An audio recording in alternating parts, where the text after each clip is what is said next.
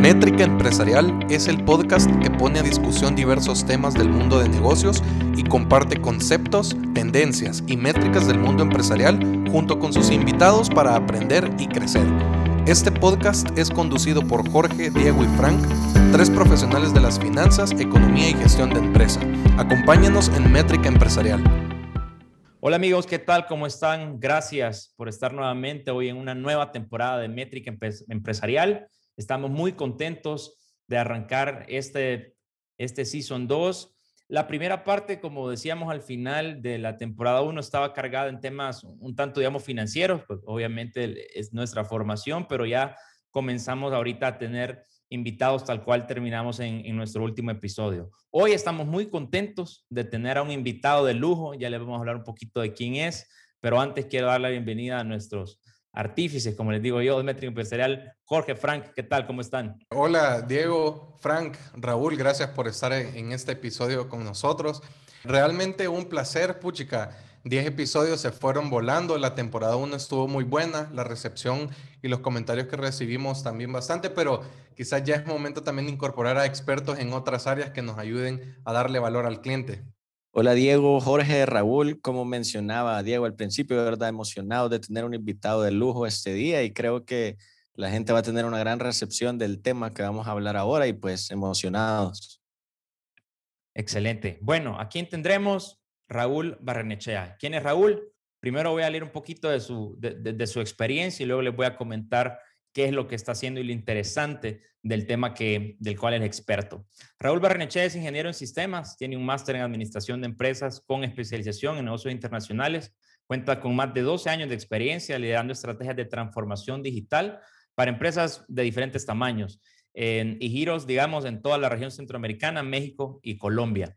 También es catedrático del Instituto Superior de Economía y Administración de Empresas del TEC de Monterrey para su programa de posgrados internacionales en inteligencia de negocios y Big Data. Big Data. Además, es director ejecutivo del grupo empresarial Pencer Trust y conferencista internacional en transformación digital y analítica. Raúl, ¿qué tal? ¿Cómo estás? Un gusto saludarte y gracias por estar con nosotros. Hola, ¿cómo estás, Diego? ¿Todo bien? Francisco, Jorge, qué, qué honor estar aquí con ustedes en, en, este en esta pequeña sesión de la temporada 2 para hablar locura sobre los datos. Correcto. Buenísimo, Raúl. Gracias. Y bueno, vamos a hablar un tema que está bastante en boga. Eh, de hecho, hace un par de semanas teníamos una conversación sobre todo, digamos, en el mundo empresarial, cómo se están llevando a cabo nuevas tendencias.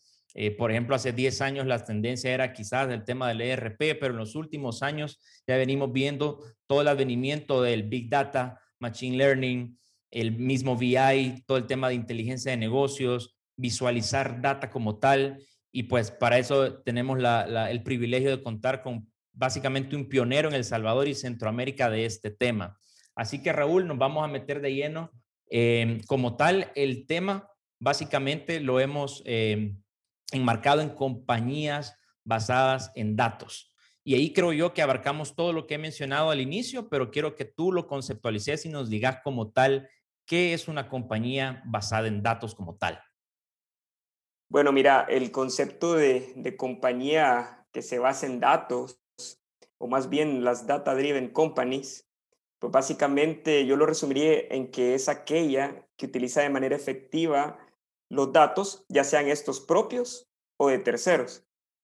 De hecho, es aquella que comprende su ciclo de vida desde que el dato nace hasta que éste se vuelve información para toma de decisiones y obviamente elegir alternativas que sean óptimas. Buen ejemplo de ello les podría mencionar empresas como Amazon o Walmart, que entienden los datos a partir de las transacciones de sus consumidores con el fin de brindar mejores servicios, productos y como resultado, pues tener mejores ingresos por esta gestión estratégica de la data. Se habla mucho de la cultura de adopción analítica o la cultura basada en datos, pero realmente hay que entender en qué consiste y cuáles son sus tres principales pilares para que ésta tenga el desarrollo y resultado que nosotros como empresa esperamos si queremos ser una empresa basada en datos o data driven company. El primer pilar es el de tecnología, que esta tecnología debe ser escalable, debe ser flexible, híbrida y orientada a la movilidad y que permita que el usuario sea independiente. Eso es clave. y obviamente que le genere la capacidad de analizar por sí solo la información que le corresponde sin tener que estar dependiendo de equipos especializados de tecnología. Esto principalmente es lo que hace la diferencia entre la cultura moderna de analítica y la cultura tradicional de analítica. Esta última se enfoca en tener equipos especializados como cuando uno, no sé si se recuerdan con sus papás, que nos íbamos a tomar una fotografía y se llevaba el rollo a un estudio conocido por acá, vea, y se tardaban tres días en entregártela y de repente te Hace poco. foto no era así. Hace poco, sí. Y con suerte alguna la tomaba bien porque era una, era una sorpresa, de repente te das cuenta que al revelarlas, unas las había sacado totalmente mal, vea. Correcto, entonces la, la, la parte tradicional es eso, que tenés clientes internos en la empresa tirando requerimientos hacia el equipo técnico para que luego de, de, cinco días que te entregan la información resulta que no la necesitabas así, sino que la necesitabas de otra forma. La moderna, la cultura analítica moderna te permite un self-service, un servicio propio que, que, te, te, va a permitir preguntarte, responderte en el momento que necesitas. Como segundo pilar está el gobierno de datos, que es una buena estrategia de gobernabilidad de datos, eh, aquella que me va a permitir certificar fuentes, el catálogo de datos y cada una de las visualizaciones que el usuario va a consumir considerando obviamente los estándares de protección de la data por medio de políticas o software y estándares de calidad necesarios. ¿Cuáles son estos estándares de calidad? La disponibilidad, que la, que la data sea accesible y oportuna, eh, que tenga usabilidad, es decir, que, que, sea creíble, que tenga credibilidad. Por ejemplo, eh, por ejemplo el, caso del COVID eh, en el mundo, del reporte de datos de contagios, enfermedades, gente curada, etcétera, eso tiene que ser totalmente creíble la confiabilidad, que sea, que sea exacta, consistente, íntegra y que esté completa y que sea fácil de entender por el usuario final. Como tercer pilar están los principios que conforman la cultura empresarial, que te van a volver una cultura, perdón, una empresa abierta, colaborativa e inquieta por aprender más. Esto es clave porque las organizaciones impulsadas por datos experimentan un aumento anual del 27% de los ingresos con respecto al 7% de aquellas que no lo practican. De hecho, tengo información que hay 83% en mejoras de tiempo en tomas de decisiones versus 39 de las que no implican una estrategia basada en datos. Y una reducción del 12% de gastos de operación con respecto al año anterior versus un 1% de aquellas que no lo aplican. Raúl, ya que ahorita, ya que tenemos conceptualizado qué es, ¿qué herramientas utilizan estas compañías basadas en datos? Pues mira, Francisco, esto es bastante variable porque existen demasiadas herramientas en el mercado, pero, pero quizás vamos a hablar del, escenario ideal dentro de estas herramientas, ¿ok? Primero que nada, las fuentes de datos que capturan la información. Aquí hablamos de bases de datos transaccionales en línea, comercio electrónico o por aplicaciones empresariales ERP. Aquí existen marcas como SAP, Softland, Microsoft Dynamics o ERPs, que son gestores de procesos empresariales desarrollados por la misma compañía. Hablamos de sistemas de terceros, por ejemplo, ahora los, los supermercados te dan la capacidad de extraer el comportamiento de venta de tu producto de los competidores. Hay aplicaciones web, fuentes locales como Excel, PDFs, Access o un simple archivo separado por comas, entre otros. Bueno, una vez tenés definida eh, una estrategia de proceso de captura de datos adecuada, pasamos a la segunda etapa, que es la etapa de extracción, transformación y carga, el ETL. Raúl, perdón que te, perdón que te este interrumpa. Solo una, solo una pregunta. ¿Pudiéramos entonces decir que la primera gran fuente de datos dentro de las compañías es su columna vertebral en cuanto a procesos, el ERP? ¿Se puede llegar a, a generalizar que tu fuente principal de datos es tu ERP? Sí, yo generalizaría el término de mejor de base de datos transaccional, porque esto puede englobar un ERP, un sistema de retail, un sistema de comercio electrónico, todo aquello que genere transacciones de captura de datos. Inventarios incluso, para las compañías que están bien cargados de inventarios. Ok. Correcto, correcto. Entonces, una vez tú tenés ya los datos dentro, dentro de tus sistemas transaccionales o aplicaciones de terceros, eh, pasamos a la parte de extraer, transformar y cargar dicha información a repositorios de datos estructurados, mejor conocidos como almacenes de datos o data warehouse. Acá se pueden utilizar varias soluciones en temas de transformación y de carga. Soluciones como Pentaho, eh, Alteryx, Tableau Prep, Microsoft Data Tools, entre otros. Raúl, perdón, que, perdón que estaba interrumpiendo porque para muchos es un poco en chino todo, todos los conceptos que, que tú manejas. Si estoy entendiendo bien, digamos, ya que tengo una fuente de datos, digamos que yo, cualquiera que, no somos tan expertos en el tema, no pudiera interpretar que mi ERP o mi servidor, como todos le conocemos, ya almacena mis datos, necesito, como tú decís, un warehouse o un lugar donde almacenarlos. No, no, es la no, no brinda esa misma solución mi ERP.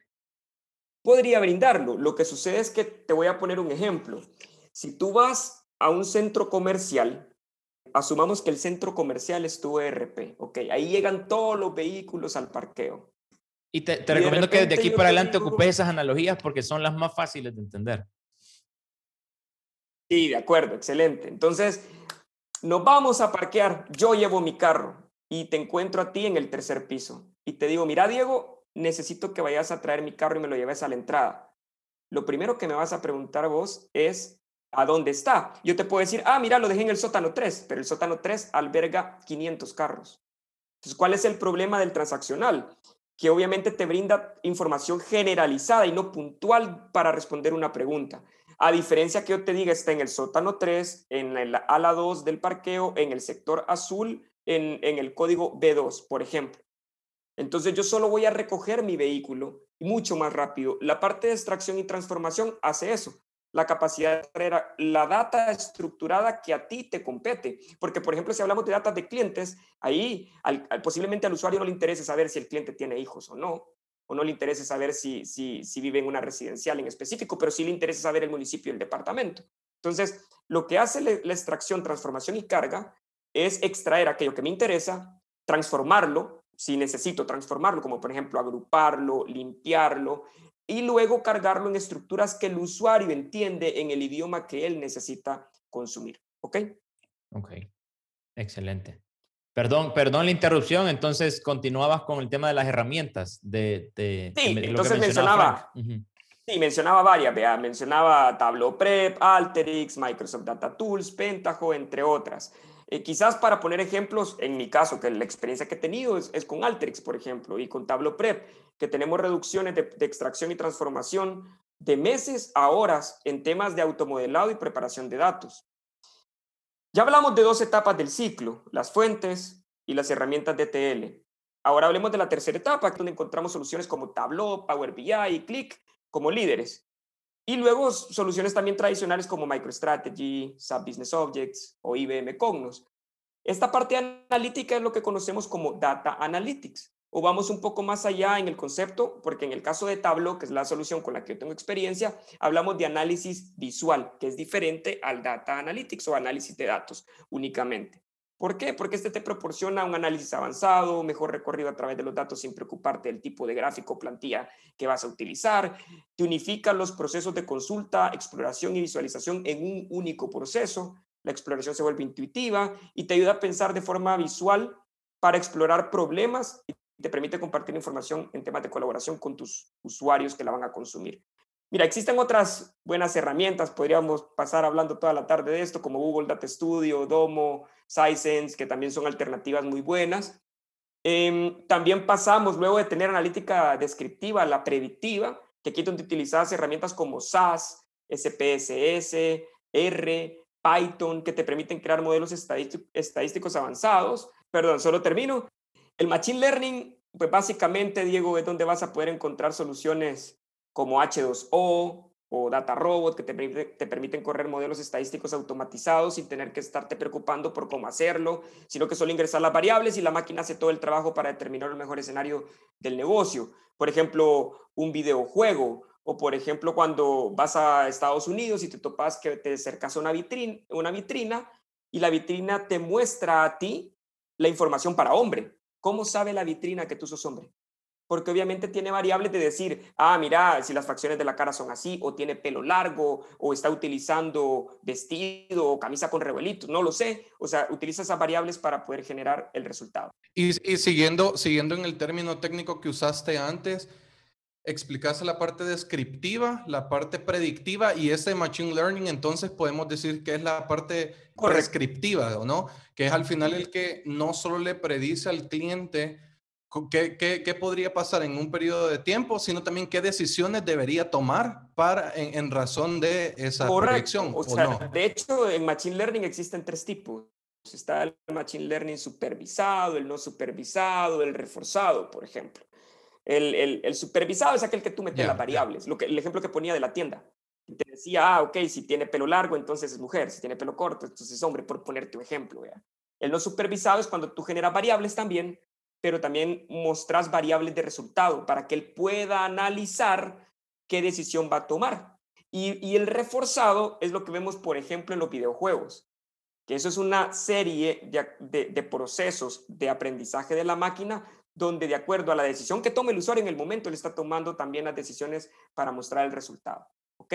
Interesante. Al final lo que nos permite la, la data es la toma de decisiones. Y, y, tú lo mencionabas al inicio. Y en razón de eso yo tengo una pregunta eh, que hablaste un poquito de ello y, y, es cómo marca la diferencia una empresa que está basada en datos versus las que no. Y tú, por ejemplo, dabas unos datos en, en en el pilar 3 de la primera pregunta, que eran los principios de cultura empresarial. Y hablabas un poquito de que hay empresas que aumentan 27% de los ingresos, o si no estoy mal, te, te, agarré por ahí la idea. Entonces, para, para, para ser más específicos un poquito en ese ámbito, realmente, ¿cuál es esa, esa diferencia que tienen las empresas? Sí, mira, Buenísimo. Fíjate que básicamente en el tema de qué es lo que marca la compañía, las, las, compañías piensan que si compran un ERP, un ERP o empiezan a crear inteligencia de negocios, automáticamente van a facturar más. Eso es lo que se, se pretende. Sí, sí. Pero lo primero, creo yo, es que te vuelve más eficiente, más ordenado y con mejor competitividad. Por ende, por ende, el resultado va a ser posiblemente una facturación mayor o una mejor eficiencia para obtener mayor margen sin necesidad de facturar más. Lo que se busca acá es un solo resultado. La probabilidad de aumentar la rentabilidad es 19 veces mayor. Cuando una empresa se pone como objetivo adoptar todo este tema de cultura de datos, que si ustedes, ustedes no lo han hecho, lo que, los que nos están escuchando no lo han hecho, pues ya están tarde, pero al momento de, de tomar la decisión se van a enfrentar a una tarea bastante retadora. Y esto se debe a que lamentablemente la tecnología y los datos no son suficientes para que una organización logre un mayor éxito. Necesitamos controlar, por ejemplo, el cambio, cambiar la mentalidad, que era lo que hablábamos, hablábamos de los principios y valores, y realizar un esfuerzo por parte de la dirección, los C-levels y todos los empleados de la organización. De hecho, más de los 350 clientes que tenemos nosotros como compañía en la región han pasado por esto todo el tema de organizar el cambio de manera eficiente, requiriendo el apoyo de los ejecutivos patrocinadores e implementando temas de agilidad, competencias y lo más importante, creo yo, y lo voy a resaltar acá, es crear una comunidad organizacional que empiece a adoptar la cultura analítica para ser una empresa basada en datos. Interesante. Y también yo, yo me imagino que justamente, ¿verdad? Cuando tú adoptas cierta tecnología, que era parte también uno, el primer pilar de la, de la, de tu intervención al inicio. Cuando tú adoptas ese tipo de tecnología, realmente no esperas que toda la, casa, por, por, hacer el ejemplo, esté ordenada, sino que tú identificas qué desorden hay. Correcto. Y tú a partir de eso, me imagino que comenzás a recopilar las, variables suficientes para tomar decisiones, que al final la toma de decisiones es lo que te lleva a un resultado de mayor facturación, Sí, y mira, si se logran sumar todos estos elementos que hablamos de tecnología y las personas, pues se va a conseguir. Y obviamente satisfacer las necesidades de toma de decisiones en términos de, proceso y de tecnología. Mira, como conclusión y respondiendo a la pregunta, considero que la clave es la rentabilidad que se logra por medio de la eficiencia que te brindan herramientas de análisis de datos. Buenísimo. Raúl, y, en, y, justamente hay algo que, que, que, digamos, no hemos explorado. ¿Qué pasa si yo soy una empresa y en mi C-Level hay un, hay un self-awareness de la importancia de ser un, un, data-driven company. Listo. Tenemos un buen aliado en la parte de consultoría que nos va a dar las soluciones. Supongamos un Pencer Trust. Okay. Pero, ¿qué hace el equipo a la hora de decir, tengo un excelente ERP, ya tengo, digamos, todo esto que, que, que explicaba de la extracción y transformación de datos, lo acompaño con un buen visualizador, pero si no hay alguien in-house que lo interprete, ¿cómo hago para formar a mi equipo dentro de esta cultura de Data Driven Company? ¿A dónde los mando? ¿Qué tienen que estudiar? ¿Lo tengo que mandar a un posgrado? ¿Tienen que sacar algún curso de analítica? cómo realmente preparas a tu gente para que más allá de 40 dashboards, ellos sepan interpretar y tomar decisiones, porque al final en eso tú también acotabas. ¿Cómo preparo a mi gente en razón de ser un Data Driven Company? Ok, primero nos tenemos que basar en, en, el concepto de gobierno de datos. O sea, cuando tú tomas la decisión de querer meterte en este rollo, de basar mi compañía en datos y ya identifique que tengo un buen ERP, tengo la data y tengo todo para estar en teoría listo, pero no tengo a la gente preparada, lo ideal es buscar un aliado, como tú mencionas, que te permita llevar de acuerdo a metodologías comprobadas una estrategia de la sinergia y de desarrollo de adopción de la cultura analítica. Hay varios tipos de formas de hacerlo. En nuestro caso, como empresa, lo que hacemos es montar una estrategia de Tableau Blueprint, que esto se puede aplicar no solo para Tableau. Se llama así porque Tableau lo creó, pero esta metodología te permite crear una estrategia que te va a llevar a ser más ágil, que te va a lograr y permitir formar a tu, a tu equipo, generar educación, pruebas, eh, desarrollos de conocimiento para que estos se vuelvan analistas o se vuelvan inclusive científicos de datos y posteriormente a la parte de crear una comunidad organizacional que se ponga la camiseta de volverse eh, un elemento dentro de la estrategia de, de montar mi compañía basada en datos. Involucra muchas cosas, Diego, em, no, no, únicamente estos tres puntos que te acabo de mencionar de agilidad, comunidad y, y, educación, sino que también todo lo que conlleva a tener un buen aliado en esto. Porque tú puedes tener la data muy buena, pero hay compañías que tienen la data, el aliado es muy bueno, pero la compañía no sabe qué quiere. Y cuando eso no, no se sabe, el proyecto puede llegar a fracasar porque vos estás pidiendo analizar cosas Ah, y, preguntas, mire, ¿por qué va a analizar esto? ¿Por qué pidió el indicador este? Ah, es que se lo pedía el gerente comercial que estaba hace cinco años. Entonces, al final, no, no, si no tenés claro el requerimiento de analítica de tu compañía, el proyecto puede llegar a fracasar también. Así que lo importante es crear un comité, eh, tanto de gestión de cambio organizacional, porque eso es una, una adopción de cultura, que el gobierno de datos involucra muchas cosas, involucra tener una sola versión de la verdad y no que el financiero vea una cosa y el comercial vea otra, sino que el ciclo de valor durante el proceso de datos determine la capacidad de la compañía de desarrollarse de manera adecuada en la cultura analítica, teniendo toda la organización la misma fuente para responder de la misma manera. ¿Ok? Excelente, muy interesante. Bueno, se, nos ha ido el tiempo, pero definitivamente te hago ya la invitación porque hay mucho para, para hablar de este tema. Así que mm, muy seguramente vas a recibir una invitación para que podamos hablar de, de, más de estos temas. Finalmente, algo que, que, siempre dejamos, de hecho, métrica empresarial es eso, que, que, el, que el, digamos, el empresario, aquel que está en el mundo de negocios, se lleve una métrica, algo de todo lo que hemos hablado, que se lo lleve en mente. Si hoy, Raúl, digamos de todo lo que hemos hablado, hay una métrica que el empresario se, se, tiene que llevar en cuanto a un Data Driven Company, ¿qué se tendría que llevar, Raúl? Pues mira, es difícil resumirlo en una sola, pero yo creería que debería ser tu nivel de capacidad de tomar decisiones de una manera rápida, sencilla, independiente y de manera oportuna. Esa sería la métrica. Buenísimo. Excelente, excelente. Muy bien simplificado. Okay. Bueno, Llegamos aquí, Raúl, nuevamente agradecerte. La verdad que eh, eh, abrimos esta temporada, como decía al inicio, pues con, un invitado de lujo. Gracias por el tiempo. Vamos a seguir hablando de estos temas y pues gracias también a Frank y a Jorge por habernos acompañado. Igual, gracias a ustedes, Jorge, Francisco, Diego, por la invitación. A sus órdenes para que sigamos hablando de las locuras de datos a futuro. ¿okay? Gracias. Y a todos Excelente. también las personas, a todas las personas que nos que nos escuchan también, si tienen alguna duda de cómo dar ese paso inicial de poder integrar tecnología, tomar decisiones y convertirse en una data driven company, pues también que nos dejen ahí a través de los medios eh, cualquier duda que posean. Gracias.